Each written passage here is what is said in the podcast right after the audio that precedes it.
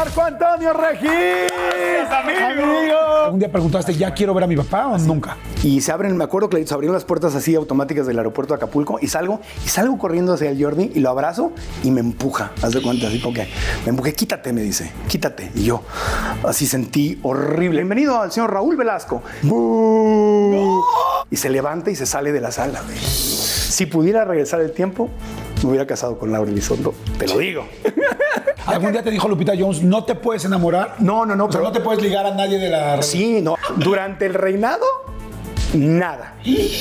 Una vez que entrega la corona, a la medianoche con mi perro, había un parque ahí, me acuerdo que me fui, sentí que me iba a volver loco.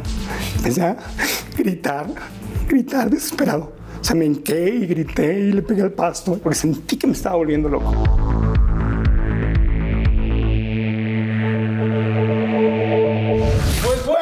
Eh, un nuevo episodio eh, que me da muchísimo, muchísimo gusto porque no saben cómo lo admiro cómo me gusta su trabajo. Siempre se lo digo, siempre que lo he visto se lo digo. Si hubiera una explicación o más bien una imagen de lo que es ser un conductor, o sea, si en Wikipedia, en la Enciclopedia Británica, hubiera una imagen de conductor, sería definitivamente mi invitado, ¿no? Es conductor, por supuesto, es locutor, de hecho empezó siendo locutor, es conferencista, excelente, excelente conferencista, y todos hemos jugado alguna vez con él, hemos adivinado, nos hemos divertido, desde Atinan al Precio, si mexicanos dijeron, o, o Minuto para Ganar, o ahora sí que you name it. Ah, English. ¿Eh? Como, lo que- como le quieras decir Marco Antonio. Gracias, amigo. Gracias, gracias. Oye, Laura, Laura.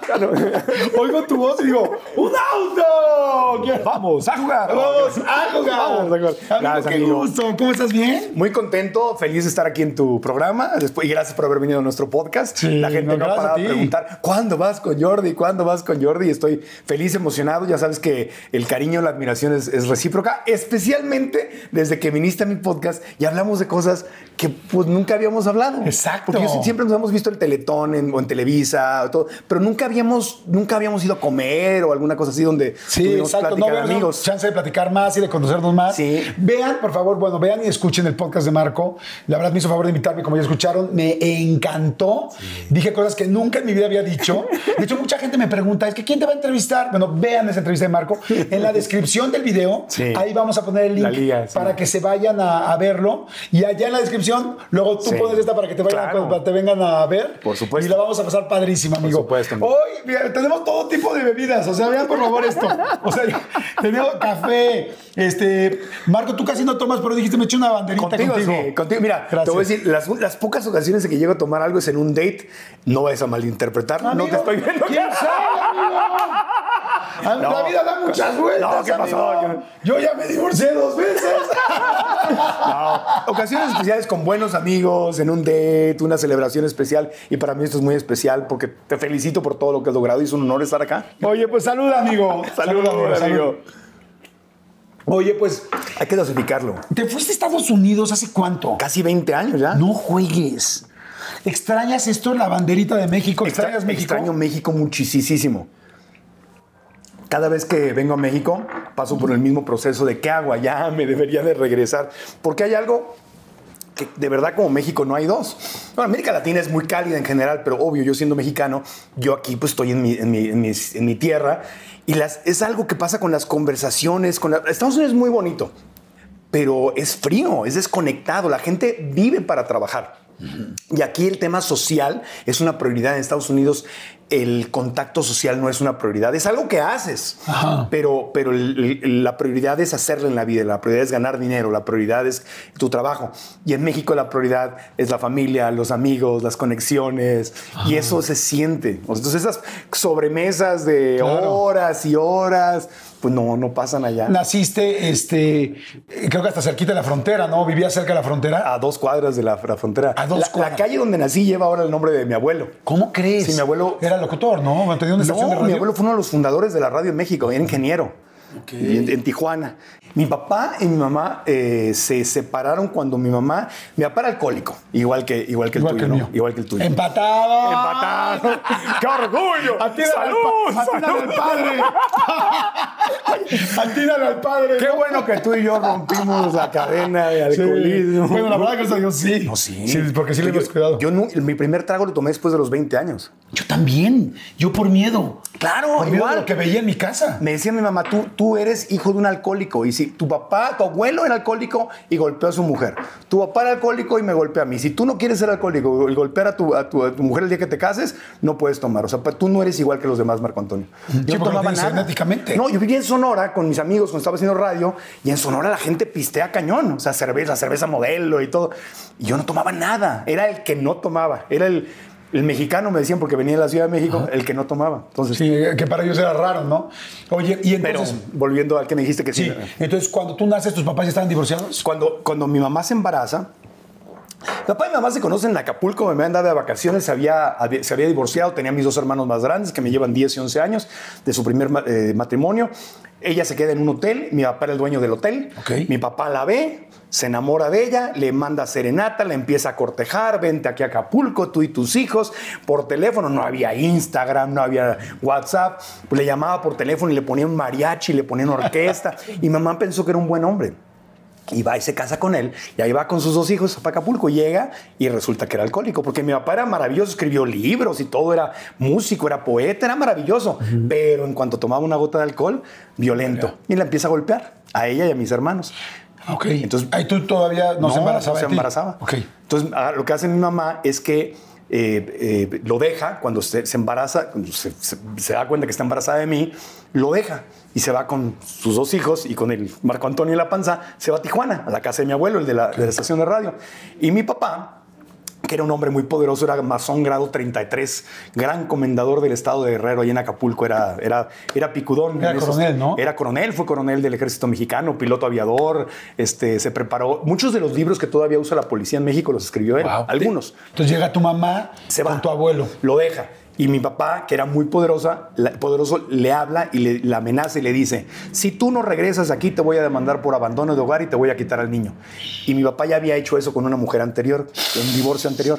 Luis, mi hermano más grande, se lo había quitado a la mamá y se lo quedó. Entonces mi mamá, sabiendo esa historia, le da miedo y regresa, pero deja a mis dos hermanos en Tijuana porque dijo, ya no voy a exponerlos. Entonces regresa embarazada, pero regresa asesorada. Mi mamá era una mujer muy valiente. Entonces regresó asesorada, contrató un abogado y el abogado le dijo, lo que tú tienes que hacer es que cuando él te golpee, en vez de maquillarte los golpes y taparte y no decirle a nadie, tú tienes que decírselo a todos, a los vecinos, tienes que tomarte fotos, tienes que decirlo a los empleados del hotel, porque vivían en el penthouse del hotel. Entonces mi mamá regresa asesorada y prepara todo un caso y se aguanta todos los, los, este, los, los meses de, de embarazo conmigo, documenta el caso y ya cuando estoy yo por nacer, lo vuelve a dejar y yo nazco en Tijuana. El, el parto lo pagó mi abuelo, obviamente. Y cuando él le llama otra vez, ¿cómo me estás dejando? Y es A abandono. ver. Le dice, pues mira, tengo fotografías, tengo testigos, tengo todo eso. Y si tú me demandas, yo te voy a, le, voy a, le voy a decir a todo Acapulco que tanto te respeta y que tanto te ve así como lo máximo. Le voy a decir quién eres y te voy a demandar por lo que hiciste. Una mujer muy valiente. mamá, porque además regresar a hacerlo. Pero estamos hablando de una mujer en 1969 contra una mujer contra un hombre poderoso en, 19 en el México de 1969. Si todavía hay desigualdad con las mujeres hoy, imagínate en el México de 1969. No manches. Entonces, pues se armó y mi papá le dijo, pues te voy a, lo voy a secuestrar y más te vale que lo cuides porque te lo voy a quitar. Entonces yo crecí de niño con el rollo de, de tu papá te quiere secuestrar. O sea, en tu caso el coco era tu papá. El coco era mi papá. No te va a llevar el señor de costar y el señor de costar era, Era tú. mi papá. Entonces no, yo no eh, me cuidaban, no podía ir a la escuela solo, tenía que esperarme a que fueran por mí a la escuela, tenía, tenía un montón de reglas a mi alrededor que ya con el paso de los años poquito a poco se fueron relajando. Claro. Pero así crecí con una mamá divorciada dos veces, nos vinimos aquí a la Ciudad de México, nací en Tijuana, pero nos vinimos Con aquí. dos medios hermanos. Dos medios hermanos, 10 y 12 años más grandes que yo, en Coyoacán, viviendo en casa de mi abuelo, porque mi mamá no tenía dinero para su propia casa, y ella trabajaba como, te va a recordar tu infancia, era directora de ventas, era consejera de ventas de una empresa de cosméticos. Entonces yo crecí... ¿De Avon? en el- de Avon, empezó en Avon. Y, y yo era un niño abón, porque entonces yo, mi mamá entrenaba a cientos y cientos de señoras y a mí me llevaba y yo le operaba el audio en las conferencias y todo. Y yo crecí O sea, rodeado. es como su productor. Era pues, sí, me, ella me enseñó a ser productor. O sea, me daba el guion y yo tenía la música, las transparencias, no había videos en ese tiempo y yo le corría todo y acomodaba todo. Entonces yo, le- yo era, fue como un mini ¡Wow! productor y la veía. Entonces yo me emocionaba y me acuerdo que la veía yo con una admiración muy grande, Jordi, y me, me emocionaba y le, y le aplaudía y todo. Y ahí, ahí nació en mí la, la vocación de, de comunicar. Wow. Y soy, y quien, me, y quien la conoció a ella y me ve trabajar a mí, pues es igualito a tu mamá. Yo cuando te vi una vez en una conferencia que das de vendedores perros, Sí. yo dije, qué bu- siempre te lo he dicho, digo, qué bueno es Marco. Gracias. Pero ahora me doy cuenta que también viene de esa mujer que se paraba a vender y a tal. Doña Irma, ¿Y sí. ¿Qué les decía?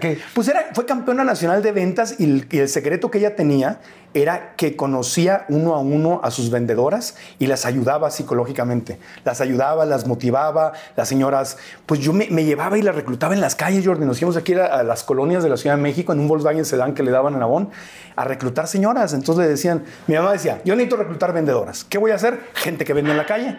¿No? Porque Avon era de ese nivel socioeconómico, o sea, entonces agarraba a señoras que vendían tortas, licuados, cosas en la calle, y ella se fijaba y decía, fíjate bien, decía, en una esquina, esto lo digo mucho en mis conferencias, en una esquina, está toda la gente, hay moscas, hay, hay, hay sol, hay problemas, hay pobreza, hay miseria, todas tienen problemas, pero decía Marco Antonio, fíjate bien, dice, ¿cuál de ellas trae la mejor actitud?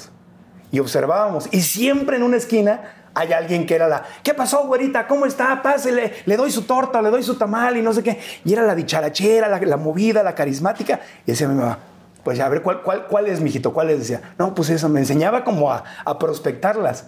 Este, perdón que me emociono mucho porque pues, No, no, al contrario, pues me estoy emocionando yo. Sí, gracias, amigo. Y nos acercábamos, entonces mi mamá le compraba algo a la señora y le empezaba, lo que hace una buena vendedora, a hacer preguntas. Y entonces mi mamá le decía, no, oiga, doña María, por ejemplo, le decía, no le gustaría. ¿No le gusta hacer mole? Sa-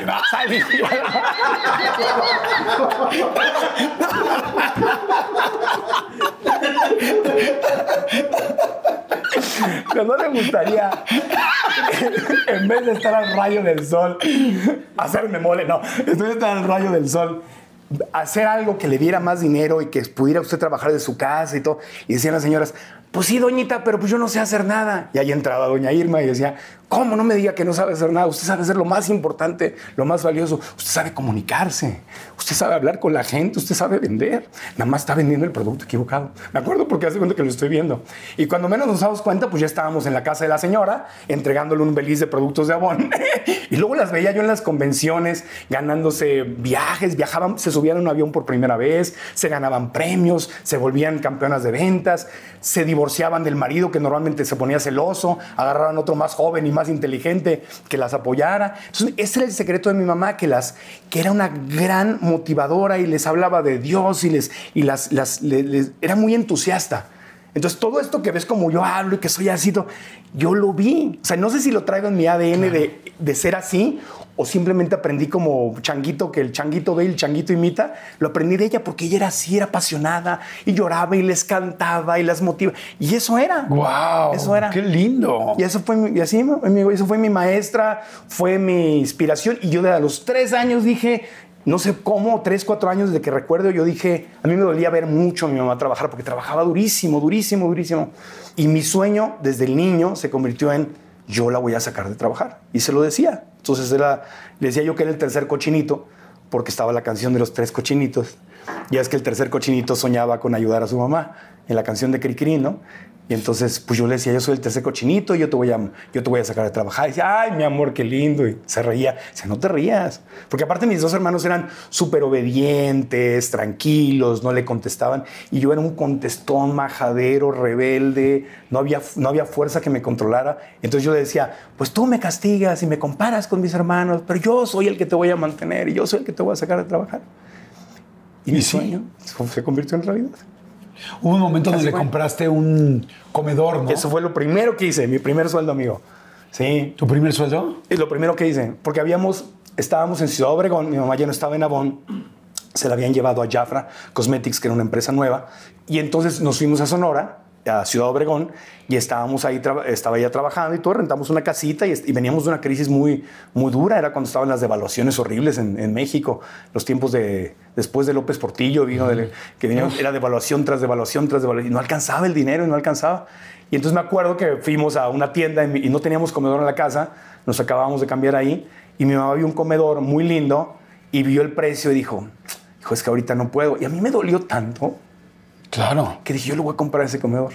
Y cuando empecé a trabajar en radio, cuando logré empezar a trabajar en radio, mi primer sueldo fui a la tienda y di el enganche, hablé con el gerente de ventas que, este, eh, José Luis Velarde se, apellidaba, y me, y me dijo, me dijo, tú, este, yo trabajaba ya en radio, me dijo, tú eres el, tenía un programa de radio que se llamaba Flash, En 102. en, no era Super Estéreo 90, de Ciudad Obregón, de Grupo Uniradio. Ah, claro, todavía estás allá. Ajá. Sí, mucho antes. Y me dijo, ah, tú eres el del programa ese de las noches de rock en español y no sé qué tanto. Yo, sí, ese, ese- no, rock en español, era pura música en inglés, perdón, era Madonna, no había rock en español. ajá. Sí, 85. Y digo, sí, ese soy yo, no sé qué tanto. Y pues no me alcanzaba para el comedor, yo le estaba pidiendo crédito. Entonces me dio el crédito y me intercambió el 50% del comedor a cambio de que yo le condujera eventos ahí en la tienda.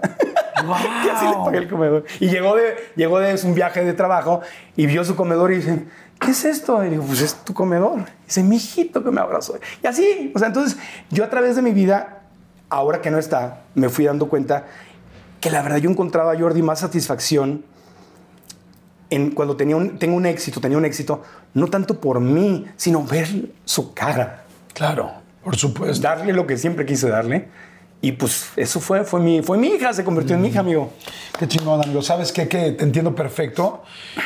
Qué lindo que, que tienes tan claro todo esto que te dejó tu mamá. y que nos quedan. en los- nos viene en el ADN, literalmente, viene en nuestro ADN.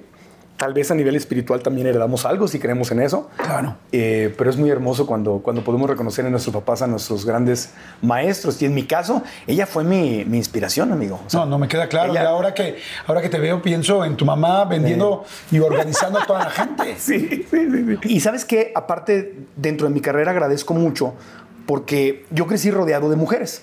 Entonces, para mí, cuando llega Atina al precio, 100 mexicanos dijeron, los programas de televisión de concursos, pues en la mayor parte del público siempre han sido mujeres. Entonces, para mí fue muy fácil, porque haz de cuenta que yo crecí entre mujeres, crecí entre señoras. Entonces, por eso, para mí, cotorrear con ellas y bromear, pues es lo que crecí haciendo toda la vida. Hacer una broma sin ofender y que al mismo tiempo a la persona le parezca divertida. jugar con ella. Entonces yo siempre bromeaba con la gente, bromeaba fuerte, ¿no? Pero siempre bromeaba de una forma en que yo no le diría una broma a alguien que no se lo hubiera dicho a mi mamá, pero sí bromeaba. Wow. Oye, ¿y tu papá? Lo, ¿Cuándo lo viste? O sea, tú pasas ese tiempo donde te empiezas a relajar en el rollo de, bueno, ya tu papá no va a venir por ti, no te va a robar, aunque tu papá fue un poco al principio la amenaza, pero lo fue dejando. Nunca, nunca intentaron Nunca llevarte, nada. ¿no? No, nunca pasó nada. ¿Y en qué momento ya o sea, se reconstruyó la... No, no sé si, no, no la relación, pero es como ya se hablaron y un Sí. día quiero... Tu hijo quiere ver... ¿Algún día preguntaste, Así ya fue. quiero ver a mi papá o Así, nunca? Así fue exactamente. Como a los 10, 11 años empecé a preguntarle, porque mi mamá, eh, hoy como adulto, veo cosas, igual que tú seguramente, que de niño pues yo no veía o no valoraba, ¿no? Entonces mi mamá nunca me sembró odio a mi papá. O sea, mi mamá me pudo haber sembrado odio, pero siempre me decía, tu papá es un gran hombre, inteligente, maravilloso, tú le heredaste mucho de lo que él tenía, pero tiene una enfermedad que se llama alcoholismo y cuando él toma, golpea y es violento y todo es una enfermedad, pero me lo decía de tal forma que yo no lo odiaba, yo no sé cómo le hizo ella para decirme las cosas como eran, pero no sembrarme odio. Tanto no me sembró odio que a los 10 años, 10, 11 años le pedí conocerlo. Entonces, en ese momento me dijo, voy a ver, ya de grande me explicó, cuando, cuando me dijiste eso, se me vino el alma al piso, dije, imagínate ver a este monstruo que me golpeó, llevarle a su hijo, entonces dice que le llamó y que le dijo, Luis, dijo, tu hijo yo no sé cómo o por qué, pero te quiere conocer. Y dijo, pues tráelo para acá. Lo Él ya conoce". tenía más hijos, ¿no? Imagino. Yo fui el último. Ya Ah. estaba grande. Cuando yo nací, él tenía como. No tenía sus 40, él ya tenía como 60, 60 y algo. 60. Yo lo conocí ya como en sus 70, era ya un hombre grande. Entonces mi mamá le dijo: Lo voy a llevar y hay de ti que se te ocurre estar borracho o que tomes delante de él porque bla, bla, bla. O sea, ya así muy fuerte. Yo no sé cómo, con, qué, con qué palanca eh, amenazaba ella a mi papá, ¿no? O sea, pero era muy valiente. Claro. Y vea, me llevó y se Lo fue siempre. Sí, fue. Me, me llevó y se portó de maravilla. Me ¿A dónde llegaron? Acapulco, a su hotel. A su hotel. Al hotel. Donde se, conocieron ellos. Donde se conocieron, sí. Todavía existía el hotel. En Caleta. Ajá. En Caleta se llamaba el ya no existe, se quemó ese hotel. Se llamaba el Hotel Aloha Playa en Caleta. Se, se quemó el hotel, no sé qué hizo mi mamá, ya traía dos encendedores. Pero dicho hotel se quemó. Llegó un cheque del seguro. No. Oye, entonces, a ver, llegan Llegamos al lobby. al lobby. Él, no, él, él estaba en su penthouse, nos reciben, subimos. Subes. Abre la puerta y me recibe el hombre más buena onda y carismático del mundo. Me abraza, bienvenido. Me enseñó todos los libros que él había escrito. Me, me tenía un paquete de libros, me regaló todos sus libros, me los dedicó. Se puso a cantar, tenía un órgano y se puso a cantar. Era, era un hombre, o sea, así tú lo. pues, Maravilloso, sí. Entendí de, de quién se había enamorado mi mamá, o, de- o de- no sé si se enamoró, pero de quién, a quién le compró la idea de casarse. Claro. Era lo máximo. Entonces, mientras no tomaba, él era, era poeta, estudiaba, era súper espiritual, sabía mucho, era un hombre brillante. Ya, estuve tres días con él, me, me escribía cartas y le escribía de regreso. Me invita a pasar un mes con él y mi mamá dice, ¿Cuánto tiempo después? un año después. Ok. Se invita Tú, a pasar. tú- tú te Oye, y una cosa. Sí. Y cuando regresaste, no fue así como de, ay, ahora quiero todo el tiempo ver a mi papá. Claro, Ajá. nunca sabes lo que no, lo que no, o sea, es como, como si estás atrapado, que te quedas un terremoto y quedas atrapado y sabes que no puedes respirar y tienes que sobrevivir y ahí te quedas, pero en el momento que sales y respiras es- y empieza la crisis. Entonces me empezó la crisis de no tuve papá, yo, yo- me hubiera encantado tener, pues no, si no sabía lo que era tener papá. Entonces ahí me dieron ganas de tener papá y entonces pues me invitó a que fuera un mes con él. Y mamá, déjame ir, y mi hijito, no, tú solo, y este hombre, no sé qué tanto. Total que me mandó, contactó un abogado y una amiga de ella, me dio su teléfono, me, me dijo cualquier cosa, en Acapulco, le hablas a esta persona, todo, y me, me Qué mandó. previsora inteligente tu mamá, qué bruto.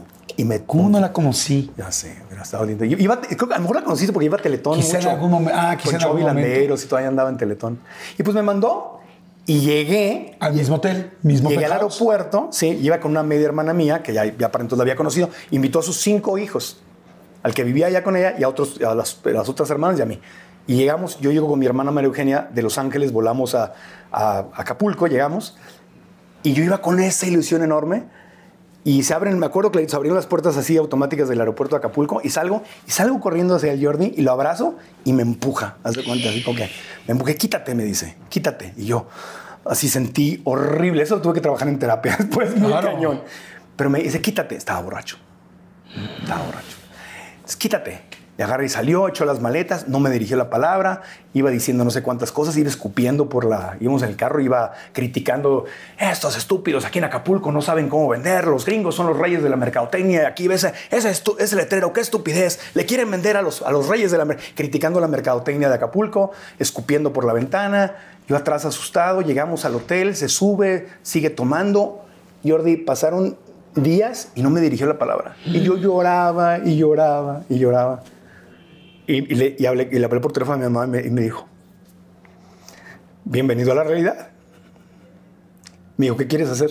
Me dijo, ¿te regresas? Ahorita te mando un avión, te saco, está esta señora, es lo que te dije, van por ti, los ves en el lobby, dejas las cosas, ni, ni agarres la maleta, te sales, van por ti y te saco de ahí. Pero tú decides, me dijo. ¿O te quieres quedar? Están tus hermanas, está una, una parte, o quieres... Y le dije, ¿sabes qué? Me quedo.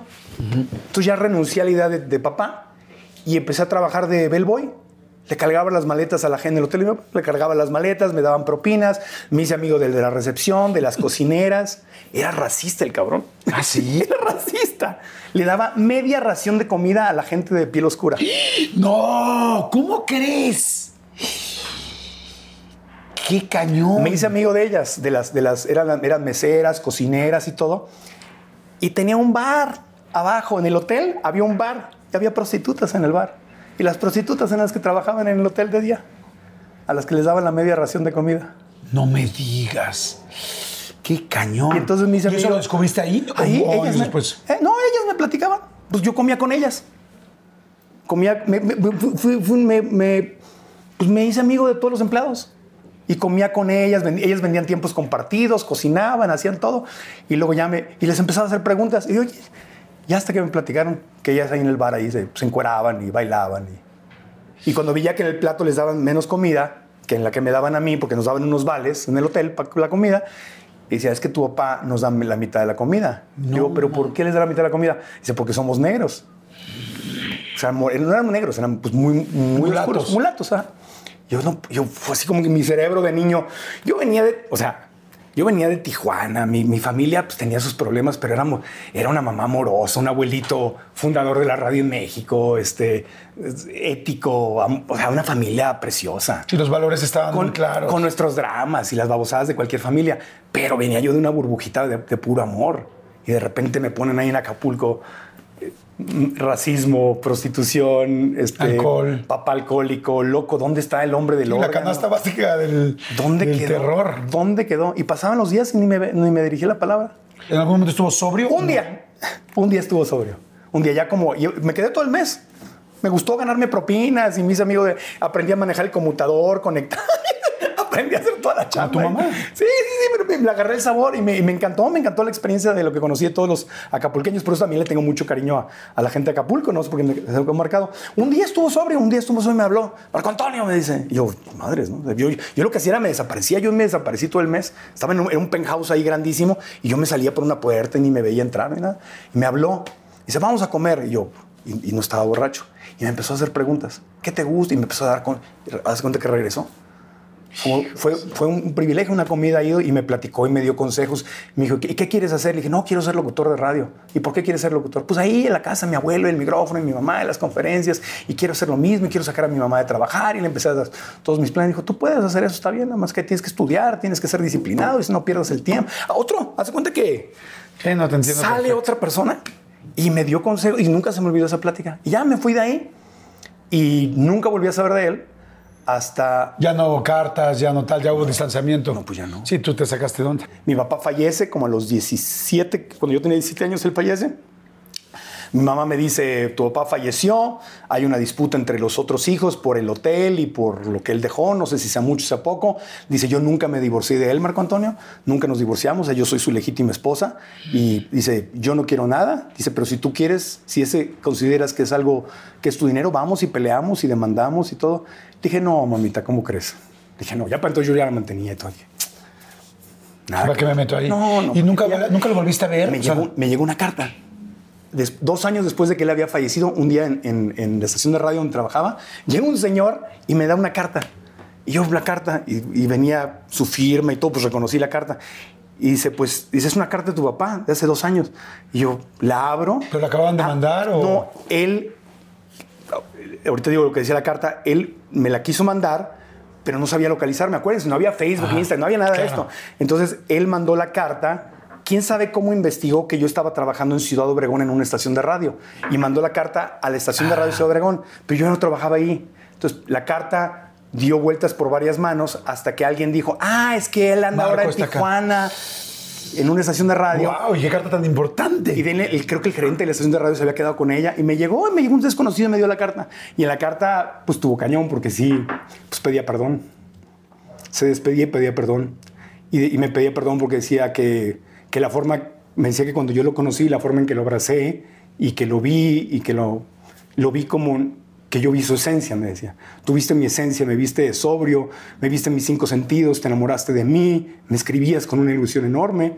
Y me dijo, nunca me voy a perdonar que cuando viniste a verme, yo estaba borracho. Y digo, estaba borracho porque yo no te merecía. Yo no sabía, no sabía recibir tu amor.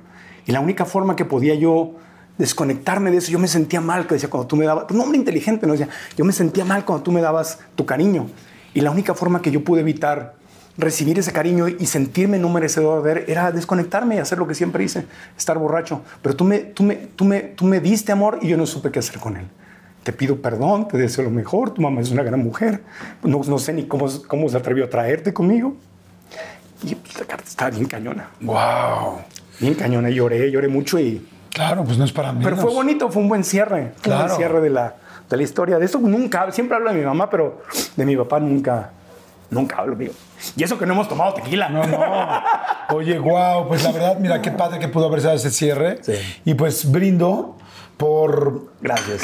Brindo por nuestros papás. Sí. de ambos y por toda la gente que ha tenido un papá o una mamá con problemas de alcohol, Sí. porque al final después cuando uno crece y es adulto, te puedes dar cuenta, ¿verdad? Digo, si tienes la oportunidad Sí. de saber un poco más de esto, te puedes dar cuenta que en serio una enfermedad, que, son, que muchas veces son personas fantásticas, increíbles, que se enfermaron y que lamentablemente lastimaron mucho alrededor, pero se lastimaron más a ellos porque ya luego no sabían cómo solucionarlo. O sea, que qué bueno que tu papá te pudo ofrecer esa disculpa. Eh, en, el- en mi caso también mi papá lo hizo y seguro habrá muchas personas ahorita que lo están viendo, que están viviendo ¿A una ti te lo dijo igual. como de, de, Sí, de ca- cara a mí a sí lo- yo tuve la gran oportunidad de tener los últimos 10 años de mi papá sobrio, después de ir a muchas clínicas y me pidió disculpas de muchas cosas que yo le tuve que contar porque él no sabía que me las había hecho. Y, y, pues me había lastimado mucho, pero yo lo perdoné al 100% entendiendo que es una enfermedad y que me hubiera encantado, que tuve un gran padre, nada más que en medio hubo un problema que él mismo hubiera querido tampoco tener. no es que sean malos de gratis, o sea, no es que es, es que no saben, no tienen una mejor, me- mejor idea y, y son errores muy graves, pero dentro de su locura y dentro de lo perversos que puedan parecer, están tratando de huirle a un dolor interno que no saben cómo manejar. Y, y ahí yo, yo también lo entendí años después. Si yo hubiera vivido lo que él vivió, porque también él tuvo un papá alcohólico que golpeó a su mamá, pero él sí estuvo ahí, él sí vio eso, y yo no lo vi. Para mí bien fácil bueno. criticar, yo no lo vi, pero él sí estuvo ahí. Si yo hubiera estado en su experiencia, o tú hubieras estado en la experiencia Claro. de tu papá, y hubiéramos vivido lo que ellos vivieron, Quizá hubiera sido igual. exacto. Hubiéramos sido los mismos. Exacto, tal vez hubiéramos sido lo mismo. Entonces, ¿quiénes somos para juzgar? Una cosa es que no nos guste y no lo aprobemos y hubiéramos preferido que no sucediera, pero ya juzgar y maldito y por qué. Sí. Entonces, Pues salud por nuestros papás y por todos aquellos que estén entendiendo muy bien de lo que estamos hablando. Vamos a un refil de volada. Este es un momento para darle like si les está gustando. Se los agradecemos muchísimo. Denle like, suscríbanse si les late y, este, y ahorita regresamos de volada. ¿Cómo entras a tu primer programa de radio aquí en México? Eso fue después de Tijuana, fue Radio en Obregón, luego por fin me meto a Radio en Tijuana, luego entro a Televisa Tijuana, Canal 12, Televisa Tijuana. Ah, Televisa ya... Sí. en- No, no radio, sino tele, tele. Primero radio, radio en varias estaciones y luego por fin entro a... Un día estaba yo conduciendo un evento de radio en el Baby Rock de Tijuana y fue a cantar Coco Levi, el hijo de Talina Fernández, que era en ese tiempo cantante. Lo, lo llevamos a cantar, yo era, era mi, para mi programa, estábamos festejando algo ahí y en el público estaba Pepe Bastón y Emilio Azcárraga porque eran amigos de Coco Levi. Me vieron conduciendo ahí acaba el evento, pues un evento local, te podrás imaginar, era ahí todo un, este, es muy, pero pues ahí en los eventos más, más chicos es donde más tienes que improvisar. Claro. Entonces eso me pasó dos veces, ahorita puedo contar la segunda, pero entre todo ese caos de un evento local sin producción, pues me echó el ojo Emilio y Pepe, y Pepe Porque ibas resolviendo. Ay, ¿ahora qué hacemos? y me Ah. reí, pero mira, pues ya tenía años de hacer radio. La radio es como el teatro para el actor. Un actor que ha hecho teatro. Con- ajá. Perdón, el, el teatro para el actor, cuando un actor hace tele o Netflix y ha hecho teatro, se ve muy diferente que un actor que nada más hizo telenovelas y apuntador y todo y nunca ha hecho teatro. El teatro te hace un actor. La radio normalmente te hace, tú lo sabes, estás en radio. Eh, La radio te forja, te da algo que la tele jamás te va a dar. Entonces siempre se nota quién ha hecho radio. Siempre se nota. Y eso pasó. Se me acerca Pepe Bastón, que después llegaría a ser el vicepresidente de producción de Televisa, pero que estaba ahí trabajando en Televisa Tijuana. Y se me acerca, estaba medio, había hecho unos tequilas. Me dice, oye, cabrón, oye, gallo. Me dice, "Eh, trabajas bien chingón, cabrón. Dice, Este, dice, oye, estamos, yo trabajo en, mi nombre, me llamo Pepe Bastón, güey, trabajo en Televisa, Tijuana, aquí en el Canal 12. Este, este, necesitamos gente local, güey, porque nos dicen que somos puros chilangos y nos están atacando un montón. Quiero gente local, gente de aquí de Tijuana. Tú eres de aquí, ¿verdad? Sí, soy de aquí. Yo quiero, quiero, vente mañana al canal y dice, mira, te, te presento así, conoces a Emilio. Y yo, todos sabíamos quién era Emilio Azcarra, güey. Sí, porque los habían mandado ellos a trabajar ahí a forjarse. Era la leyenda. Todos en los medios de comunicación sabíamos que estaba Emilio Azcárraga y que el Canal 12 se estaba transformando. Y ya me dio su tarjeta. Al día siguiente estoy ahí y me dijo, pues mira, este, ahorita no tengo ni qué ofrecerte, pero si quieres ser locutor de cabina de los que se acaba eh, a continuación Los Pitufos y mañana América Guadalajara por Canal 12, tu canal local, no sé qué tal. Al ¿Quieres ser- terminar los ositos Gomi. Así, como el canal 5 que salía también, mañana a las 5, no sé qué tanto. Y yo, sí, claro. Al día al- o sea, lo fui a ver al día siguiente y el lunes empecé. Y agarré mi horario cabinero y me sentaba con mi chamarra amarilla, naranja Televisa. Me sentaba a anunciar. Tenía un monitorcito y en vivo tenías que entrar. ¿Ah, en vivo? Sí, claro, pues era en vivo. Wow. Era, este, sí, hoy por la tarde. Y recuerden, esta noche el noticiero, no sé qué tanto, por Canal 12, tu canal local. Y de ahí me empezaron a jalar a hacer... Yo siempre hice mi carrera así, amigo. Yo hacía... Yo decía que sí a las cosas. Yo era el que trabajaba el domingo, el Día de las Madres, la Navidad, el Año Nuevo. Lo que los otros se creían y que decían que no, porque no era su nivel o porque no había dinero, mi mamá me enseñó eso. Me decía, nunca trabajes por el dinero. El dinero viene, una, es una consecuencia de hacer lo que amas. Haz, métete, hazlo. A los tres meses, cuatro meses, pues me, dijo, me dijo Pepe Bastón y Emilio estaban ahí y todo. Dijo, pues la única forma de que saques un programa, yo quería mi programa, ¿no? Empecé a hacerles especiales y cosas así. El, día, que que el, Festival del Día de las Madres, el Festival del Niño. Pero yo quería mi programa. Entonces dije, la única forma, me pasó lo mismo que en Ciudad Obregón cuando empecé, la única forma en que lo puedes hacer es vender tu programa. Tienes que aprender, tienes que vender. Pues está bien, y ahí voy con el departamento de ventas y ya yo, yo no, no podías tú vender directamente, pero te, me le pegaba a los ejecutivos, yo me iba a las juntas ahí. Y así vendimos el programa y agarré mi programa local y ahí, ahí, ahí estuve. Wow. Y de ahí se vienen Emilio y Pepe a México, cancelan todo en Tijuana. Un día nos llaman y dicen, están todos los programas locales, están cancelados. Uh. Y pues corrieron a todos, nos quedamos sin trabajo, no había nada. Y yo dije, a ver, ¿qué hago aquí? Aparte yo en crisis, ¿no? Porque mi mamá estaba enferma, necesitaba una cirugía y, en fin. Y dije, ¿qué hago aquí? O sea, me quedo, regreso a radio después de haber estado ya en televisión en Tijuana. No porque radio sea menos, pero te pagaban menos en radio. ¿Y qué hago aquí? dije, no, pues me voy a la Ciudad de México. Y agarré y me, y me, y me fui. Le, te puedo contar una anécdota chistosa. Me, me, le, vine a ver a Pepe Bastón a México y Emilio, me, estaban en Cablevisión. Ellos me dicen: Es que cabrón, no hay nada, no, no, no, tenemos ningún poder aquí. Nos trajeron también desde abajo y no. Pues cuando hay algo te avisamos, pero no hay nada. Y tú le dices a, a, a este Emilio: Pues, ¿cómo te apellidas? No, sí, no, no, juegues, sí, era difícil creerlo, ¿no? Pero, sí, pero claro, así los estaban formando. Esos no, de hecho, de hecho, pues el, el papá vivía, entonces los tenían a propósito como muy controladitos, o sea, no les daban nada. Uh -huh. Entonces, me acuerdo que, ah, me dice Pepe Bastón, va a haber una comida con Luis de Llano, el productor. Me dice, vente y te lo presento, pues porque le hace especiales y te lo, y te lo presento, vente a Televisa. Agarro un avión con mis ahorritos, me vengo a México, llego a Televisa, entro a Televisa, al comedor de ejecutivos, Luis de Llano iba a comer con ellos y me invitan a la comida y yo así como, ¿qué hago aquí? ¿No? Me acuerdo que me senté y estaba yo tan nervioso, tan nervioso, que trajeron un consomé de pollo y trajeron bebidas, agua de Jamaica y nos dieron el, como el, el canderel o no sé qué era para el endulzante. Le echo el endulzante a la sopa de lo nervioso que estaba y lo apruebo y me di cuenta de lo que había hecho y dije, puta, dije, ¿me habrán visto?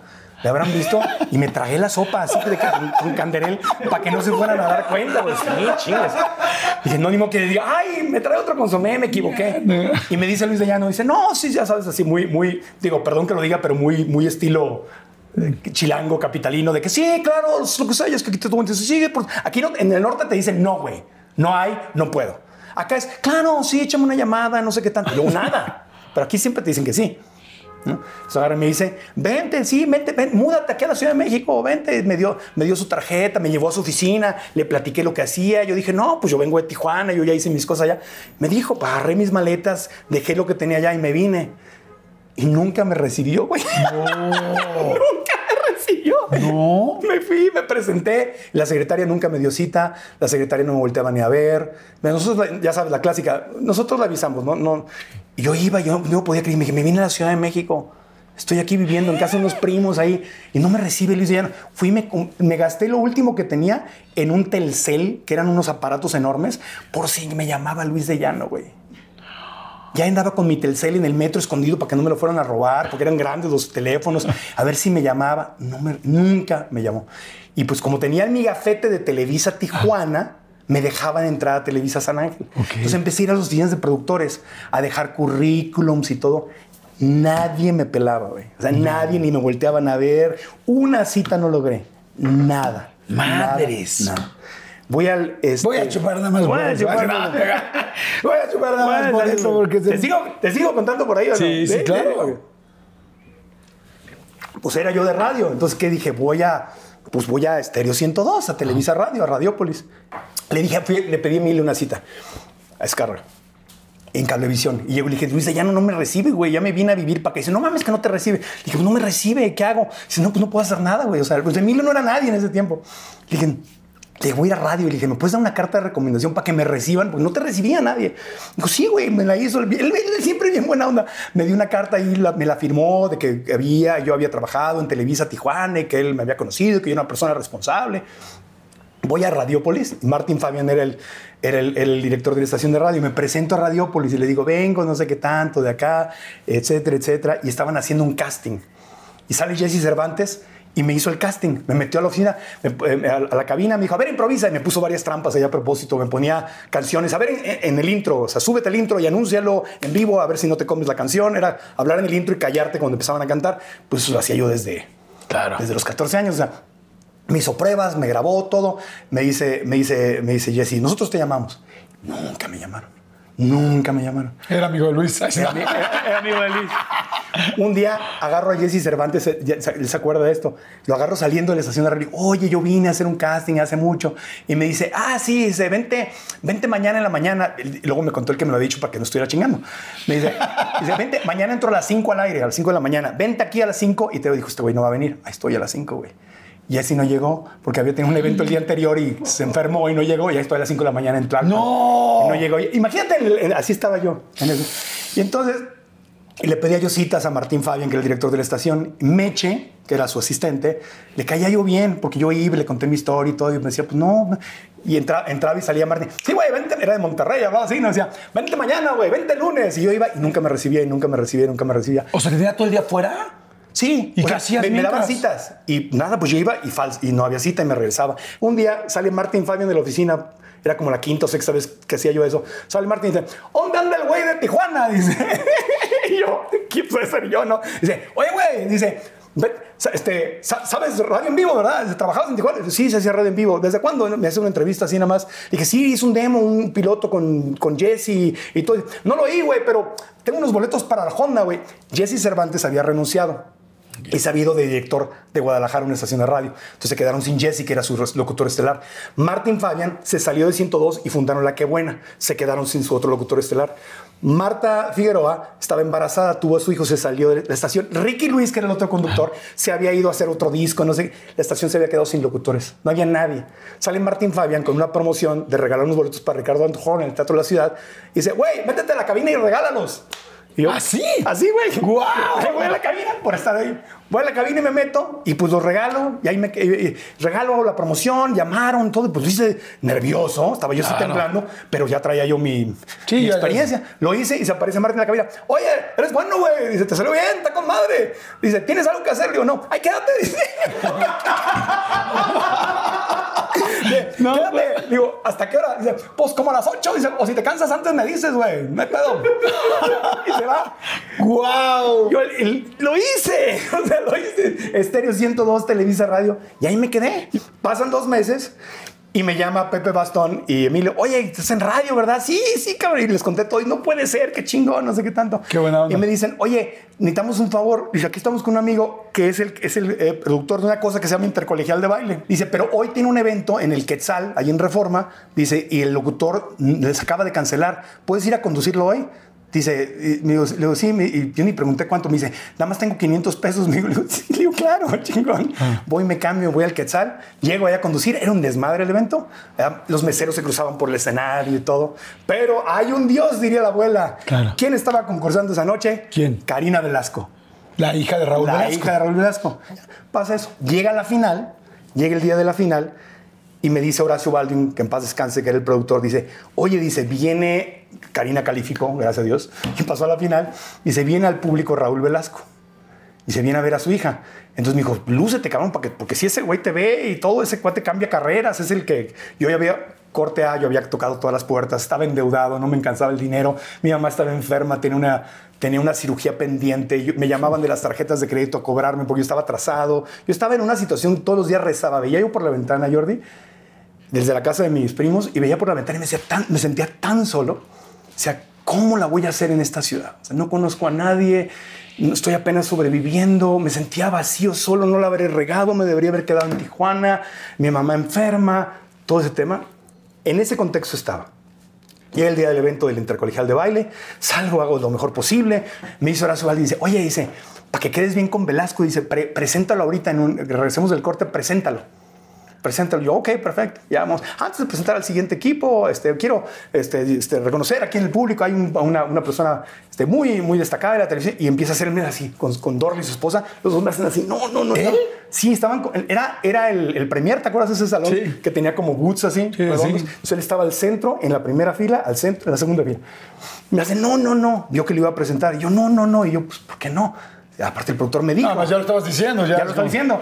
Y no se queda. Y con aquí está, este, bienvenido al señor Raúl Velasco. Yo veía a Raúl Velasco entrar a estadios en México, en el extranjero, y se paraban dos minutos de ovación. Queda con ustedes, Raúl Velasco. Y el taran, taran, siempre en domingo. ¿no? Y la gente lo aplaudía, lo ovacionaba. Se quedaba él haciendo, diciendo gracias dos minutos. Pues dije, aquí va a haber una ovación. Lo presento y la gente, que era pura gente rica de las lomas de Chapultepec, de Bosques de las Lomas, eran puros de, de- Pedregal. del Pedregal, del Miraflores, de toda la banda crema y fresa de la Ciudad de México. Groserísimos además, de verdad, eran groseros. Eran como público es el público más grosero con el que he trabajado.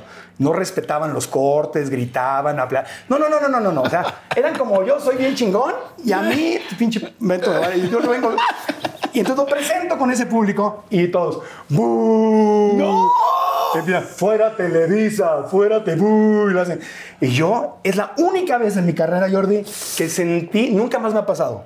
No sé si te ha pasado a ti. Sí. Sentí que la sangre se me fue a los pies y no supe qué decir. Nunca más en mi carrera me ha pasado que, qué hice, porque no entendía yo ni qué estaba pasando. Claro. ¿Y, me qué hacía Raúl Velasco? Me, me ve y me hace así como que, te dije, ¿no? Y yo, Tú ya valió y me acuerdo que agarra él, y- él, él y Dorley y me dice, vengo como... pa-". Le leí los labios, no lo podía oír. Me dice, vengo como papá. Le leí los labios y como, como perico repetí, viene como papá. Y entonces ya unos más educados que otros ya dijeron, ya, ya, ya, y callaron y ya, y todo. Y se levanta y se sale de la sala. Ya presento al grupo que seguía me voy atrás del escenario a la silla de las bambalinas y dije, ¿qué hice? ¿Qué hice? Porque yo no entendía ni qué había hecho. Yo no entendía por qué lo habían abuchado. Y sale uno de producción y me dice, hey, Regil. Y yo volteo y me dice, ven para acá. Y yo, puta, me van a... Sí, me van a super Me dice, te está buscando Velasco. Y yo, uh, Velasco me va, me va a gritar. ¿Qué me va a hacer? Me va, me va a bloquear, me va a vetar. Cuando todavía no empiezo mi carrera y me van a vetar. y me llaman y llego con Velasco y le digo, señor, perdón, perdón. Me dice, no, no, no, no, no, tranquilo, no vengo a regañarte. Me dice, ¿de dónde eres? Porque te escucho un acento. Le dije, de Tijuana. ¿Cuánto llevas acá? Le digo, un mes o dos meses lleva. Dice, ah, dice, se te nota, estás muy verde. Le digo, dije, ¿por, dije, ¿por qué, señor? Dice, pues esta gente no es mi público. Esta gente son eh, políticos, empresarios. Yo vengo como papá a ver a mi hija. Por eso tú estás diciendo que no me presentaras. ¿Para qué me presentaste? Le dije, perdón, es que el productor me dijo y yo no sabía. Dice, sí, no, yo sé que... Dice, caramba. Dice, yo vengo a ver a mi hija un domingo, tranquilo, y pues me presentan, y pues aquí obviamente ellos no sienten por qué yo pueda o deba ser más importante, pues me abuchean. Yo no vengo que me presenten, yo vengo a ver a mi hija. Claro, además su hija. a Karina. No, va a ganar porque es hija de Raúl Velasco. O sea, Y Televisa estaba transmitiendo el evento. Entonces, exacto. Y entonces me dice, y, y dije, no, perdón, pero dice, no, ya sé. Dice, pues estás muy verde, aprende. Este es el público más difícil del país. Este no es el público de la tele. Y yo dije, no, perdón, disculpa. Dice, no, no, no, tranquilo. Dice, no vengo a regañarte. De hecho, vengo a decirte que me parece que, que haces muy bien tu trabajo. Y me dice, y de hecho te prometo que te, que te voy a ayudar. En la primera oportunidad que tenga, te voy a ayudar. Y yo, imagínate, güey. no Y manches. me da un abrazo como papá. Y me solté llorando. Y me abrazó y me, me sostuvo así en sus brazos. Y me dijo, tranquilo, tranquilo. Y yo lloré. Pero no lloré por, solo por eso, lloré por todo lo que estaba pasando. Claro, claro, claro. Era tu oportunidad y sentías que había hecho un gran error. ¿Y te llamó? Pues viene el Festival Acapulco. Yo era el único locutor en Estéreo 102. No me mandaron ahí porque era el mejor, sino porque era el único al aire. Me dice Martín Vaga, dice, güey, dice, ¿quieres? Él andaba con la qué buena y los bailes y el, el movimiento grupero era lo máximo. La tropicula habían cambiado a la qué buena. Televisa estaba endiosado con los gruperos. Les valía un pepino Estéreo 102 y la música pop. Entonces me dice, Martín Falla, oye, güey, dice, ¿quieres ir a Acapulco? Digo, claro que quiero ir a Acapulco. Pues dice, la, estación va a ser la, la estación piloto del festival. Viene gente de Colombia, de Ecuador, de, de España, güey. Y pues tú vas a ser el principal, güey. Tú ahí, todos los pinches locutores ahí se hacen bolas, güey. Y vamos. Y ahí llegó Jesse. Jesse llegó de Guadalajara a transmitir. Y ahí nos vimos, ahí estábamos toda la bola. Ya, ya, ya, ya, ya- ya eran compañeros, ¿no? Ahí nos hicimos compañeros, estábamos transmitiendo, Jesse transmitía su programa, intercambiábamos entrevistas, nos íbamos de, de- de la noche de fiesta. estaba yo bronceado y traía el cabello chinito y, y entrábamos gratis porque Jesse les decía que yo era John Secada, güey. decía, llegaba Jesse así en serio y decía, oye, le decía el de la puerta, no, no Traigo hablar. Decía, Traigo a John Secada. Y me- yo vestido de blanco y acá moreno, bronceadito y todo. Y nos dejaban pasar. Porque John Secada tampoco lo conocías mucho. Traigo a John Secada que te platico. Y ya nos metíamos. Ya estábamos transmitiendo el festival. Yo ya estaba rayado. Yo ya estaba rayado con eso. Entonces, de repente, un día en la playa, estamos ahí y, este, y, llega, y estamos transmitiendo desde la playa, yo entrevistando, me hago yo a jalar entrevistas, de repente se aparece Blasco, güey. El universo me lo manda y se aparece para saludar a Lisa y saludar al público del escenario de la playa. Y agarra y va saliendo y digo, meto el micrófono como pude. Son, son Raúl, este, aquí estamos eh, para Estéreo 102 y no sé qué tanto. Y el festival y la Oiga, se le compara. Me acuerdo que le tiré una pregunta acá buena onda. Le dije, se dice que el Festival Acapulco ya es como Viña del Mar. Le digo, y me voltea. Y se me queda viendo y dice, "O ¿tú eres el del intercolegial? Y le digo, sí. Dice, ¿cómo olvidarte? y se ríe. Dice, no, no, sí. Y agarra, acabamos la entrevista y me, y me da, y le dice a, a un asistente, y le dice, oye, este, habla aquí con él para que te den acceso para, tienes acceso a la sala Totihuacán y al, digo, no, no, ve para que te den tus accesos lo que necesites. Y no sé, pues voy a la oficina, me dan la acreditación, ya chingón, llego yo con mi acreditación de VIP, pues haciendo entrevistas, me metí detrás de cámaras al escenario siempre en domingo, a donde no podía entrar la prensa, Claro. sacar entrevistas, yo rayado con la estación, y un día se queda afónica Rebeca de Alba. Se queda, era la- el especial de Luis Miguel y Rebeca casi no pudo hablar porque se había quedado tanto trabajar, se quedó sin voz. Entonces, yo estaba comentando en la mañana en la radio, anoche el concierto de Luis Miguel, Rebeca se quedó afónica y bla, bla, bla, bla. Y entonces termino mi programa y me, me dicen, te buscan de la oficina siempre en domingo. Y dije, ah, pues de ser para boletos para la noche o alguna cosa. Y llego, estaba Arturo Velasco y dice, oye, mi papá se acaba de ir.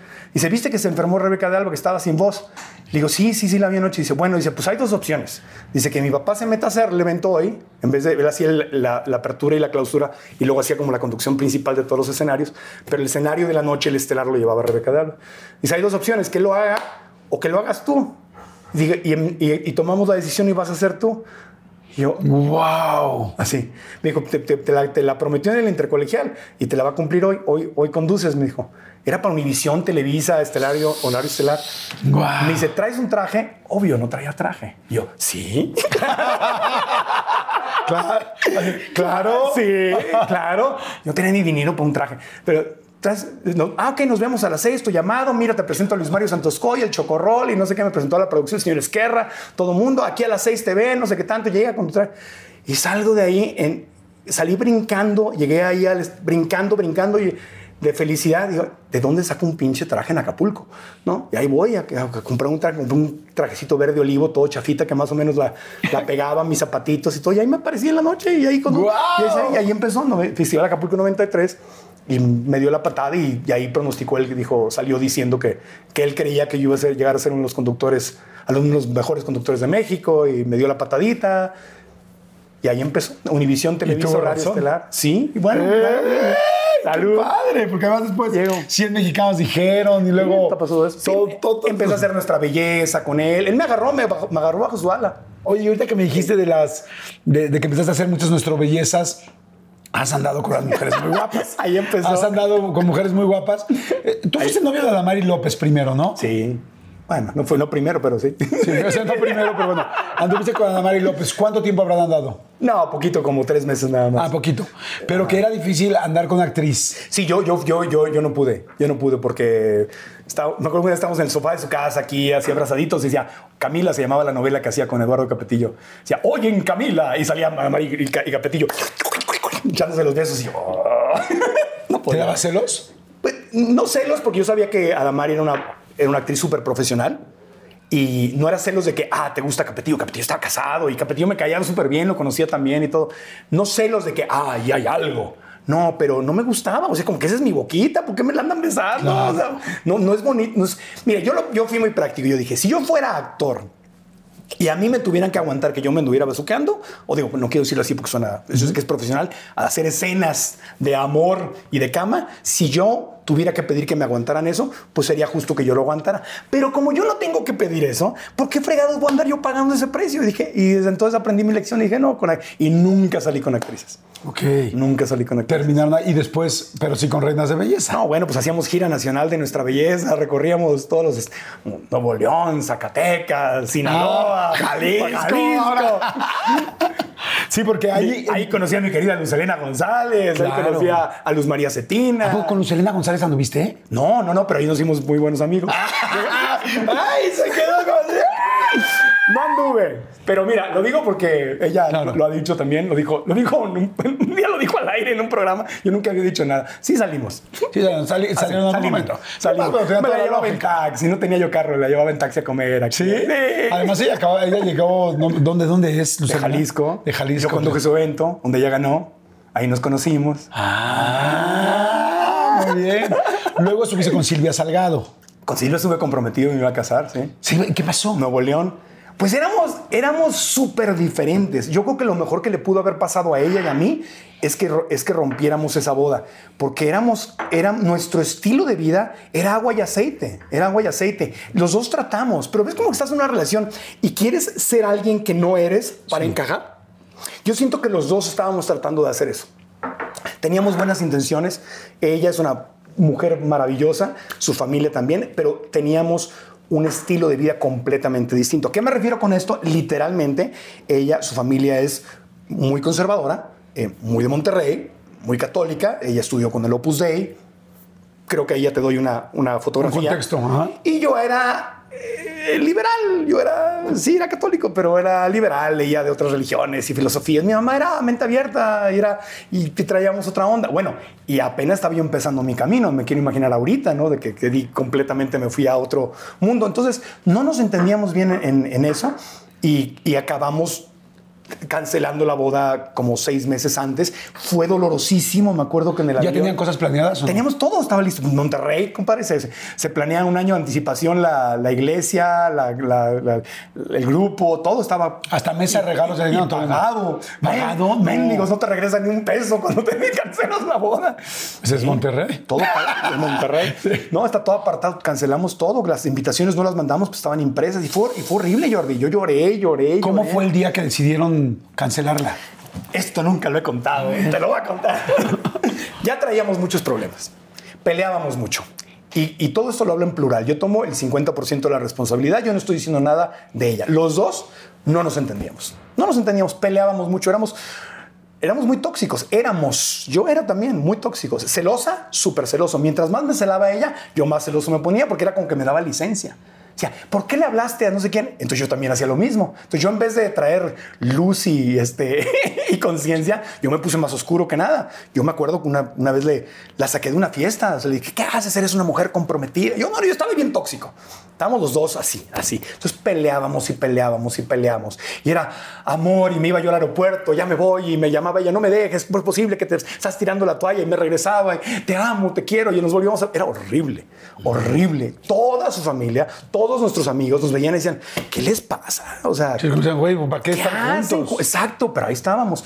Pues buenas intenciones, pero ahí estábamos. Entonces, en, estábamos en eso y yo platicando con Enrique Segoviano, en ese tiempo Productor. productor de, de Atina al Precio y de 100 Mexicanos, dijeron, me agarró y me, me dijo, yo le, yo le decía, decía, no, señor Segoviano, es que pues, él me veía, ¿no? Me veía tenso y enojado. Me decía, Marco, no puedes llegar así a, a los programas. Televisa te paga para que estés de buen humor, porque de repente había programas que me salían diferente, porque estaba yo estresado. ¿Te ha pasado? Claro, vez? por supuesto que sí. la cabeza. Sí, sí, que tu cabeza está pensando en otro lado y el rollo de la pareja puede ser muy delicado y un rollo con una pareja te puede hacer que hagas el mejor programa o el peor.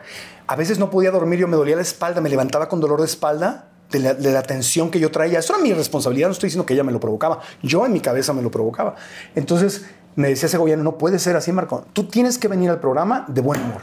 Te pagan para estar de buen humor y te gusta tu programa. Wow. Un, un día vas a cometer un error. Y, y- y tenía yo un terapeuta muy bueno, un, un psiquiatra muy bueno, y el doctor Federico Puente me dijo lo mismo. Me dijo, los futbolistas, dice, cuando van a su partido de fútbol, ¿has oído hablar de las concentraciones? Le digo, sí, se los concentran en un hotel y las mujeres de los futbolistas, o los hombres de las futbolistas y sus mujeres, no se pueden, no te puedes pelear el día que vas a jugar un partido en la Azteca o en, o en, o en- Claro, o en no. Nueva York. óyeme, que no sé qué tanto. Y no puede salir Tom Brady a- a- a- enojado o el centro delantero enojado. No, tienes que esperarte, tienes que... Traemos un pésimo manejo de las cosas. mano. Entonces yo ya traía yo eso mucho. Entonces ahí como que me amenazó mi carrera. Sentí yo que podía cometer un error. Y eso me hizo efecto. A pesar de que ya todo estaba muy mal, eso me hizo efecto. Y me acuerdo literalmente que un día iba yo a entrar a grabar, agarramos el teléfono, nos empezamos a pelear y, me, y empecé a sentirme tenso y ahí vamos a grabar. Y le dije, Puta, se conozco perfecto esa sensación. Dije, no puedo. Dije, te amo con todo mi corazón. He creído que eres el amor de mi vida. No puedo, Silvia. Dije, no puedo. Nos vivimos peleando, vivimos sufriendo, no, no somos compatibles, no puedo, no puedo. ¿Cómo que no puedo? La, la, la, la, la. Colgamos el teléfono, hice el programa, fui a Monterrey, terminamos. Con lágrimas, me regresó el anillo, dramático, porque nos queríamos. Me fui en el avión, iba llorando, la sobrecargo del vuelo, me agarró y me abrazó, me dijo, ¿qué te pasa? Y venía llorando como niño chiquito. O sea, horrible, horrible, no dormía, fue horrible, fue horrible, pero fue lo correcto para ella y para mí. Claro. Y, eso- y por eso no nos casamos. Oye, ¿el papá? Algo dijeron los papás, porque no sé si la familia de Monterrey era No, muy la conservadora. la familia estaba- ¿Hablaron contigo algo? Nada. La familia estaba muy sentida y muy, muy dolida y muy decepcionada. Obvio, estaba todo preparado. Y, y- y ellos, no- ellos, pues para ellos era muy difícil entender lo que estaba pasando dentro. Ellos desde afuera, pues simplemente veían como que, oye, pues no trabajaron las cosas. Pero mira, al final del día fue bueno porque claro. ella quería un hombre que fuera como su familia y como su papá. Y lo tiene y está felizmente casada. Y yo no era ese hombre. Y yo necesitaba una mujer que fuera muchísimo más abierta, Claro. muchísimo más liberal. Y, y, pues no me casaba.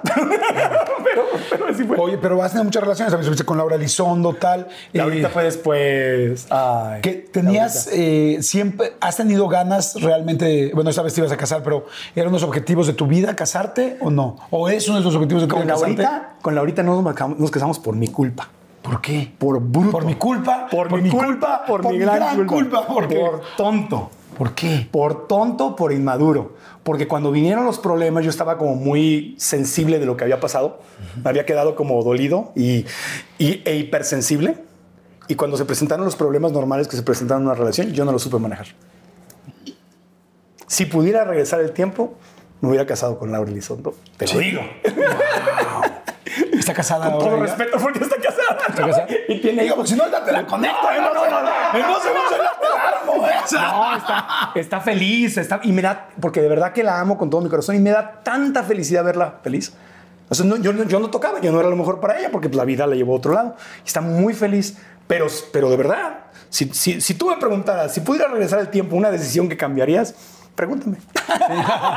Una decisión que cambiarías, ¿con quién te casarías? Con- En ese momento hubiera yo trabajado las cosas y me hubiera casado con Laura, porque teníamos una relación preciosa, preciosa, súper compatible. Una de las cosas que no sé, era una mujer, es, me imagino que es, es, es así ella, de esas que te da soporte, que te ayuda, que juega en equipo contigo. Me acuerdo que la primera conferencia, ¿tú te acuerdas cuando hiciste tu primera conferencia? ¿Estabas nervioso?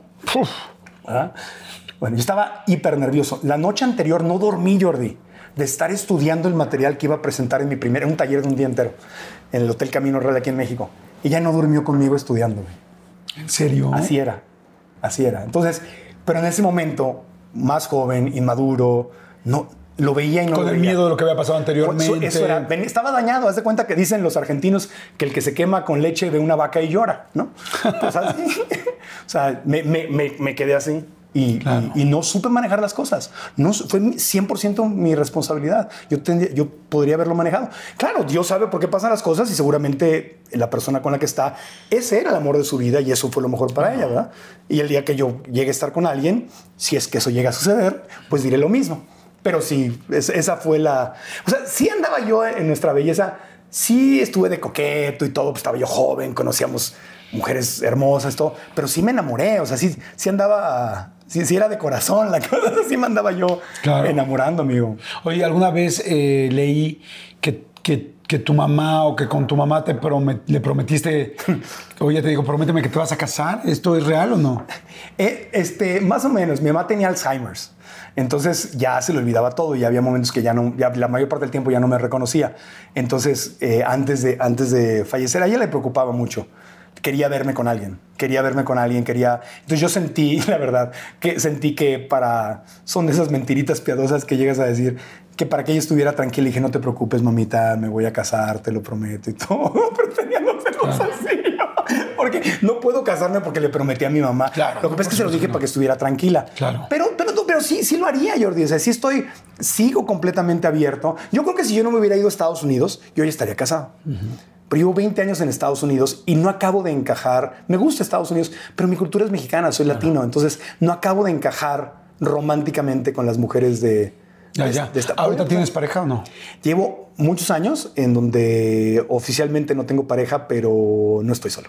Ok. Ah, No, tú sabes no, a qué claro. Sí, por supuesto. Sí. ¿Podrías enamorarte más que de un género de una persona? Pues nunca me he descubierto eh, siendo atraído por alguien que no sea una, una mujer. Entonces yo creo que me he enamorado a nivel amigos. O sea, hay amigos que los amo, que los adoro, que los admiro, que los quiero. Eso también es amor. Claro. Pero nunca he sentido atracción física por otro hombre. Entonces, este, una, una vez hace mucho me acuerdo que escuché una entrevista con Eddie Murphy, el, el- el actor, el comediante estadounidense. Y dice, nunca he visto, nunca he visto el trasero de un hombre y he dicho, wow, y en eso me pasa. O sea, yo, a mí me gustan mucho las mujeres, no solo las mujeres, sino las mujeres femeninas. Me gusta mucho, ay, los taconcitos y la faldita y, y el cabello largo y, y me gusta que así que entonces yo veo eso, mi Jordi, y me, y me derrito. Entonces, enamorarme con amor puro, pues amo a Chovilanderos, por ejemplo, estoy enamorado de quien es, ¿no? Este, amo a mis amigos, pero amor romántico, pues nunca he sentido atracción por alguien que no sea una... Y ahora que me dices que, ahora que me dices que, que bueno, que, que no tienes una pareja, pero que no estás solo, eh, por ejemplo, ser papá, eh, ahora que, que pasó la pandemia y que dices, bueno, no me identifico tanto allá, pero yo veo, yo te oigo hablar Ajá. y digo, yo creí en algún momento, te lo, te lo tengo que decir, yo Sí, creí que en algún momento sí podía ser independiente, o sea, estar solo mucho tiempo, pero ahora que te escucho, o sea, yo dije, sí, sí puedo ver a Marco como el tío Marco, como, como alguien que igual no, no es su prioridad El tener una, ten- tener, tener una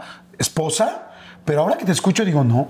No, no, no. Sí quiero O sea, sí tiene. Sí quiero. Sí tiene muchas ganas. Sí y no sería ganas. bueno empezar a invertir más tiempo aquí en México para que encuentres a esa mujer que, Sí. que quieres. Sí, sí, sí. Esa, y yo creo que esa es la, esa es la- la solución, porque en Estados Unidos es un país este, obviamente muy abierto, muy liberal, y digamos que allá hice mi maestría. Antes no sabía yo estar soltero. Siempre tenía que estar novia. Esos son los tiempos de nuestra belleza. Me decían, me decía Lupita Jones, a ver, Marquito, ¿y este año de, quién, de qué estado nos vamos a enamorar? No, Lupita, no me digas eso. No, sí, dice, oye, dice, ya, tiene que, aquí te- hay que ponerte marca personal, dice, porque pues estás conduciendo el evento y estás con un ojo al gato y otro al garabato. Pues sí, son mujeres guapísimas. Pues no, pero Lupita me, me traía vigilado y cortito. Decía, ya que. Ya ¿Algún que día te dijo Lupita Jones, no te puedes enamorar? no, no, no. O sea, no te puedes ligar a nadie de la. Sí, no, había, había desde tiempos de Raúl Velasco y luego con Lupita, había reglas clarísimas. De que No manches, yo nunca hubiera conducido eso. No. Durante el reinado, nada. Una vez que entrega la corona, Wow, no manches. pues con Laurita Elizondo así fue.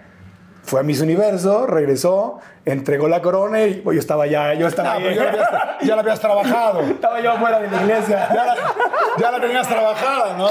Ya había varios envíos de flores y todo.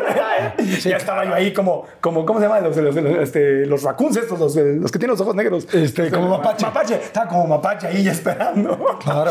Sí, este... Sí, esa es, la, esa es la solución. Esa sería la solución. Porque pasé de tener novia y novia y novia no saber estar solo. Y luego siempre hay algo bueno, digamos que de esa eh, quemada o esa decepción que sentí cuando estuve comprometido en matrimonio y dije, no, no, no, no, no, no me gustó. No me gustó lo que viví. Me quemé y, y como que... Y empecé a, hice mi maestría en psicología espiritual, empecé a meditar, dejé de llevar una religión y descubrí que la felicidad viene de adentro, ¿verdad? Entonces dije, ah, porque antes yo me juntaba con alguien porque quería que ella me hiciera feliz. Entonces empecé a descubrir la felicidad desde dentro y empecé a estar a todo dar solo, como seguramente te- has tenido etapas. Entonces hice mi maestría de la soltería, pero ya me pasé del otro lado, ¿me explico? Entonces del otro lado es donde ya sé estar, pero ahora ya estoy como en un balance, un equilibrio, donde estoy completamente abierto y definitivamente tienes muy buen olfato porque siento exactamente lo mismo. Siento que, que si el, que si voy a estar con alguien, a lo mejor me equivoco, pero que seguramente va a salir de México, de Guadalajara. ¿Hijos? ¿Hijos quieres tener? Pues- ¿Es algo que es para ti importante? o En no? Navidad sí. Qué maldita respuesta. Oh, es, que, es que en Navidad ves los comerciales y Santa Claus y los niños y papá y, todo bien bonito. Y yo, ay, qué bonito tener familia. Sí, Diosito, voy a formar una familia y todo. Y luego entra enero. Y luego yo voy al aeropuerto, llega enero y voy al aeropuerto y los veo con las carriolas y los pañales y todo. Y digo, no. Entonces, yo creo, mira, el acuerdo que he hecho para no complicarme la existencia es siempre cuando yo eh, conecte con la con una quiero una compañera de vida quiero una compañera que sea mi amiga que le guste el desarrollo espiritual que sea compasiva con los animales que, compartamos. Quiero algo cercano a lo que alguna vez tuve con con, con, con, con Laurita Elizondo en aquellos tiempos. O sea esa esa esa unidad esa amistad. Si ella tiene hijos, perfecto. Si no tiene y no quiere, perfecto. Si no tiene y quiere, perfecto. Entonces, una O decisión sea, si estarías dispuesto a tener. completamente abierto. Entonces, esa es una decisión que la voy a, yo si me abro al universo, le digo, tú nada más mándamela. Mándame, deja, o permí- Tú nada más mándamela, yo la embarazo. Mándamela. Yo aquí le hago. Le adopto al niño, o le hago al niño. Wow, salud, amigo. Salud, Salud, amigo. Vamos a hacer rápido, rápido otro refill. La Por favor, este, suscríbanse. Nos funciona mucho cuando se suscriben al canal, porque si no, nada más luego ven pedacito y no la ven completa. Activen la campanita. Y gracias, amigo. No sabes cómo te agradezco. Qué rica plática, qué sincera plática, qué chingona plática. Te he dicho cosas que nunca he dicho. Y yo lo amigo. agradezco muchísimo, amigo. ¿De qué, ¿De qué muere tu mami? De Alzheimer's. Alzheimer, sí. que fuerte. Y le duró, fueron como 15 años de que le, los primeros años son los más duros porque no sabes que tiene Alzheimer's y empiezan a hacer cosas muy feas. Y yo no tuve un coach, yo no tuve alguien que me dijera, esto es el Alzheimer's, esto sí se hace, esto no se hace. Eh, y por eso aprovecho cuando puedo hablar, hablar del tema porque es súper común. ¿Cómo fue en tu caso? ¿Cómo fue esa- ese proceso? ¿Te acuerdas de, la, soy malo para títulos de películas, pero ¿te acuerdas de esta película que se trataba justamente de una pareja donde a ella le daba Alzheimer's, que, que estaban ellos jóvenes, pero había momentos donde iban a, a su, a su edad adulta y ella ya tenía Alzheimer's. ¿Cómo se llama esa película? Diario de una pasión. Ajá, exactamente. Esa, esa película me hacía llorar mucho porque era justamente así lo que, lo que le pasaba a mi mamá. Le- Se le fue yendo de a poquito a poco, se le empezó a ir sin yo darme la memoria, sin darme cuenta que ella tenía Alzheimer's. Entonces se le perdían las cosas y decía que, que se las habían robado, que eso es clásico del Alzheimer's pero yo no sabía, entonces yo me enojaba con ella. Estábamos en un hotel, eh, me la llevaba yo de vacaciones, yo le traté de dar lo que, lo que sus maridos no le dieron, lo que, o sea, me la llevaba como novia, pues me la llevaba a Las Vegas, a San Francisco, este, a, Europa, para que viviera, ¿no? Lo que no había vivido. Entonces de repente llegaba yo a su habitación por ella a tocar la puerta y estaba el de seguridad y ¿qué pasó? No, es que su mamá nos reportó que le robaron sus cosméticos. Imagínate, mamá, ¿cómo te van a robar? Entonces me enojaba porque me daba pena que fueran a meter a alguien en problemas y los cosméticos los encontrábamos ahí en la maleta o, o se lo olvi- ni los había traído, no sé, lo que fuera. Yo me enojaba con ella y la regañaba. Porque nunca más, hasta que, eso, eso sí fue, de poquito a poco fue creciendo, fue creciendo, hasta que un geriatra, un médico especialista en esto nos dijo, tu mamá tiene Alzheimer, déjenle de discutir a una persona que está con demencia no se le discute. Si te dice que aquí naciste y aquí estuvieron, tú le dices, sí, mamita. Si te dice que le robaron sus pinturas, dices, no te preocupes, te voy a comprar otras, no pasa nada. ¿Ya? Y, y- y esa fue la magia, en el momento que la dejé de contradecir. Pero pasa un tiempo largo, uno se desespera, no sé si te pasó a ti, que no quieres que se vaya, entonces le reclamas y quieres que se acuerde de las cosas y como que no los dejas que vivan su proceso y ellos se están dando cuenta. Entonces imagínate lo duro que ha de ser una mujer que era conferencista, campeona de ventas, eh, una mujer súper poderosa, de repente darse cuenta de se me está yendo la mente, me estoy volviendo loca. Y entonces entran ellos en un sufrimiento muy grande, amigo. Y esa fue la primera etapa del Alzheimer's. No sé para ti cómo fue, pero para mí esa fue la más dura. Una vez que acepté y que entendí, fue. Y la otra fue cuando llegó ese momento Cuando le costó trabajo entender quién eras. Cuando yo sabía que iba a pasar y veía esa película y veía que no se acordaba y que iban y venían y de repente así fue, estaba, porque se le empezó a no olvidar quiénes eran sus hermanos, se le empezó a olvidar dónde vivíamos, se le empezó a olvidar todo, no sabía en qué país estábamos, no sabía qué día era. Veía telenovelas que a mí me molestaba mucho que las viera porque se empezaba a creer la historia de la telenovela y lloraba y decía, no, no, dile que no. Decía, mamita, es la tele. O sea, no, es que le está. Y sufría. Dije yo, uy, esto ya, ya valió gorro, ya se está creyendo la historia. Que claro, tú ves una película y te angustias, pero dices, es una película. Pero aquí ya hay. Entonces, un día estábamos así en, la, en, la, en Navidad, en la casa, y de repente eh, sentados en la mesa con mis sobrinas, primas, todo, ya, ya no se acordaba de muchos. Pero se me quedó viendo y me dice, yo a ti te conozco. Dice, ¿quién eres? Y yo dije, me está bromeando. Dije, ay, mamá, por favor. Dice, dice, no, no, ¿quién eres? Yo te he visto. Y yo, "Fu". y ahí empezó. Y ya después fue así, de eh, se le iba, se le iba. Y llegó un punto en que ya no se acordaba de mí. Me acuerdo, cuando ya no se acordaba, ya no se acordaba, me acuerdo que le pedí a Dios y le recé a Dios mucho. Decía, por favor, que regrese tantito. Porque ya no me veía. O sea, te ven y te saludan y es, ay, hola, sí, ¿cómo estás? Pero ya no es tu mamá viéndote. Y eso es algo tan íntimo. Por eso le digo a la gente que tiene a sus papás o sus abuelitas, todo, si tienes todavía ese regalo de que puedes ver a los ojos a ese ser que tanto amas y te reconoce, o sea, te ves y, y sabes que te está viendo y te está reconociendo algo que das por sentado y que no valoras, déjate de pelear con ellos, deja de discutir, deja de querer tener la razón. Guarda silencio y velos a los ojos, agarra las manitas, dales besos, porque un día se van a desconectar o se van a ir o van a estar su cuerpo aquí, pero ya no te van a reconocer. Yo la veía, ya no me veía. Y me acuerdo un día, fue muy chistoso, porque no me reconocí en persona Jordi, pero tenía lleno su cuarto. Tenía lleno su cuarto de fotos mías, de atínale al precio y de cuando era niño y todo. Ahí me reconocía. Entonces yo podía estar ahí en la habitación y la enfermera le decía, mire, su hijo, Marco Antonio. "Ah, sí, Marco, le decía. Y me señalaba y decía, ah, o sea, no, me, no, no conectaba. Y un día, un día me conectó, agarró y le puso así la foto a la, enfermera, son expertas, trabajan con gente con Alzheimer's, una foto de Atina del Precio donde yo estaba con ella. Y le puso así la foto y le dije, mire, Ermita, le dice, mire, ahí está. Y dice, es él. Y de repente Jordi vio la foto y me volteó a ver así y le dice, y dice, mijito. Y yo, puta. Y me abrazó y nos dimos un beso y cantamos el cielito lindo. Y luego se fue. Pero fueron como 10, 12 minutos, amigo.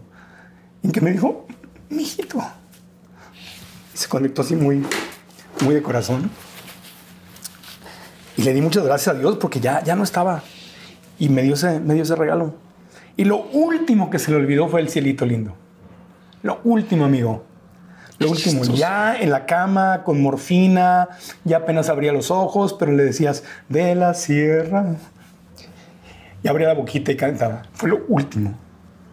El cielito lindo. Sí. ¿Tuviste en algún momento espacio para despedirte de ella?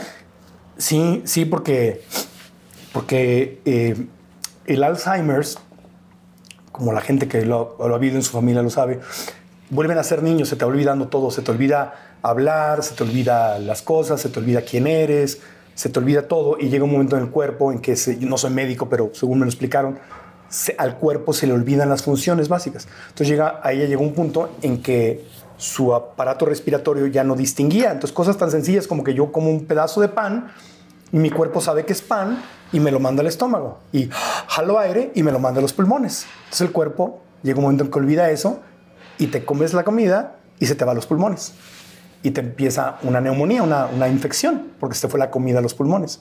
Entonces me llama el doctor y me dice, está pasando esto, tu mamá tiene una infección, yo la fui a ver al hospital, todo. Dice, se va a recuperar de la infección. Dice, pero ya no puede comer, porque su cuerpo ya no sabe comer. Entonces ya no le podemos dar de comer, ni le podemos dar agua, solamente la podemos, por las venas, le podemos dar suero. Pero yo le dije, ah, ok, ¿y va a vivir así mucho tiempo? Me dice, no. Dice, ese es el principio del final. Me dijo, le quedan entre 5 y 20 días, más o menos, me dijo. Cuando me dijo eso, dije, "Uf". Y estaba yo ahí en San Diego con ella y se vino la familia acá de México, ocho divinos, Lila Solana también de Televisa, agarraron un avión, la fueron a ver y tuvimos la bendición de tenerla ya inconsciente porque estaba con, eh, con morfina para el dolor, porque te pregunta el doctor, ¿es que es morfina, inconsciencia o no morfina, pero dolor? No, no, no, morfina, ¿no? Pero se nos fue yendo y durante esos 15 días hacíamos círculos de amor. Como yo había hecho la, maestría en psicología espiritual, pues apliqué lo que había aprendido. Entonces dije a todos, si quieren llorar, lloren. Dije, pero vamos a hacer esto feliz. Entonces llegaban y le cantábamos El Cielito Lindo y le cantábamos este, canciones mexicanas y contábamos anécdotas. Entonces mis primas y yo, mis hermanos, todos decían, ¿te acuerdas tía? Ya casi me oía, ¿te acuerdas tía cuando me llevaste al parque en Coyoacán y me dijiste, ¿te acuerdas cuando me presentaste a mi marido? ¿Y te acuerdas cuando no sé qué? Gracias. Círculos de, de agradecimiento y fiesta y reconocerle y reconocerle reconocerle. Yo me acercaba a su oído y le dije, no sé cuántas veces, le dije, gracias mamita, todo está bien, hiciste lo mejor que pudiste, no hay nada de qué arrepentirse, está todo bien, te puedes ir en paz y tranquila. No tienes nada de qué preocuparte, todo va a estar bien. Y ahí fue donde le dije, no te preocupes, me voy a casar. Le, dije, no sé cuántas veces lo dije.